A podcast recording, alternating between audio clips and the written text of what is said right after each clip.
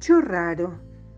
El bicho raro apareció un día como otros días, en la plaza de la vuelta de la ciudad importante, justo a la hora en que Anastasio, como siempre, rastrillaba el arenero.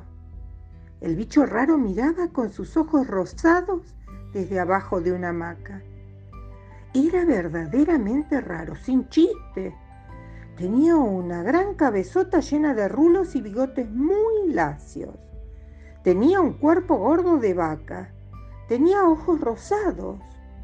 Tenía una cola ridícula, dientes absurdos, hocico inverosímil.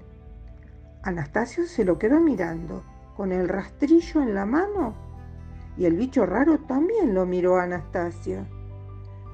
Al poco rato empezó a correrse la noticia. Por supuesto, un bicho raro no puede pasar desapercibido en una ciudad importante. A la plaza de la vuelta llegaron los biólogos y los vigilantes, los locutores de televisión y los veterinarios, los curanderos y los astrólogos. Pero llegó más que nadie el intendente, el único intendente de la ciudad importante que de inmediato mandó desalojar la plaza y mandó muchísimo más. No por nada era intendente. Mandó, por ejemplo, que trajesen una jaula, una gran jaula de aluminio que brillaba como una estrella. Tanto brillaba que nadie se explicaba cómo podía ser que el bicho raro no quisiera entrar en ella. El roscado debajo del tobogán espiaba con sus ojos rosados y miraba cómo Anastasio volvía a rastrillar la arena para quitarle los papeles, las cajitas y las latas de todos los visitantes. Lo cierto es que para meter al bicho raro en la jaula hubo que usar correas rojas y cadenas redondas con los eslabones de bronce. Después subieron la jaula en una camioneta y la pasearon en triunfo por la ciudad, ida y vuelta por la gran avenida, por la calle de los generales y por la calle del cine. Todos se agolpaban para mirar a bicho raro para tirarle si podían de las orejas.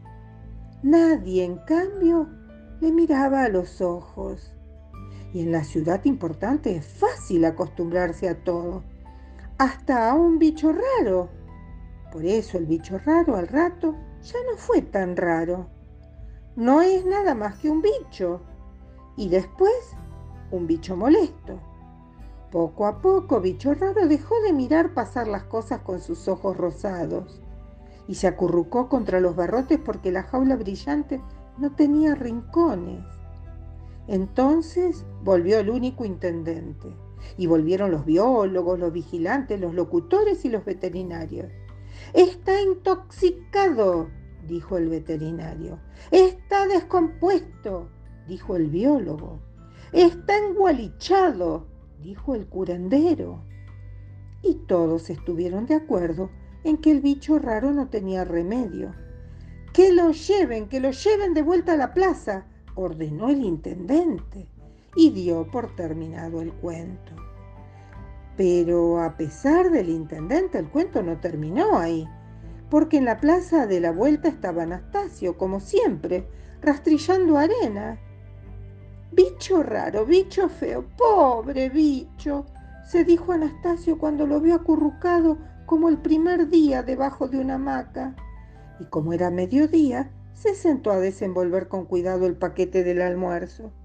Cuando estaba por morder una puntita de pan, pensó, pobre bicho, en una de esas tiene hambre. Anastasio se acercó despacito hasta la hamaca y despacito también tendió su mano grande con un sándwich de queso y matambre en la punta. El bicho raro se levantó sobre sus piecitos de cinco dedos, husmeó la mano de Anastasio con su hocico inverosímil, movió alegremente su cola ridícula y clavó sus dientes absurdos en el sándwich tierno. Pobre bicho, tenía hambre. Ese día y muchos otros, Anastasio y el bicho raro compartieron el almuerzo debajo de un paraíso.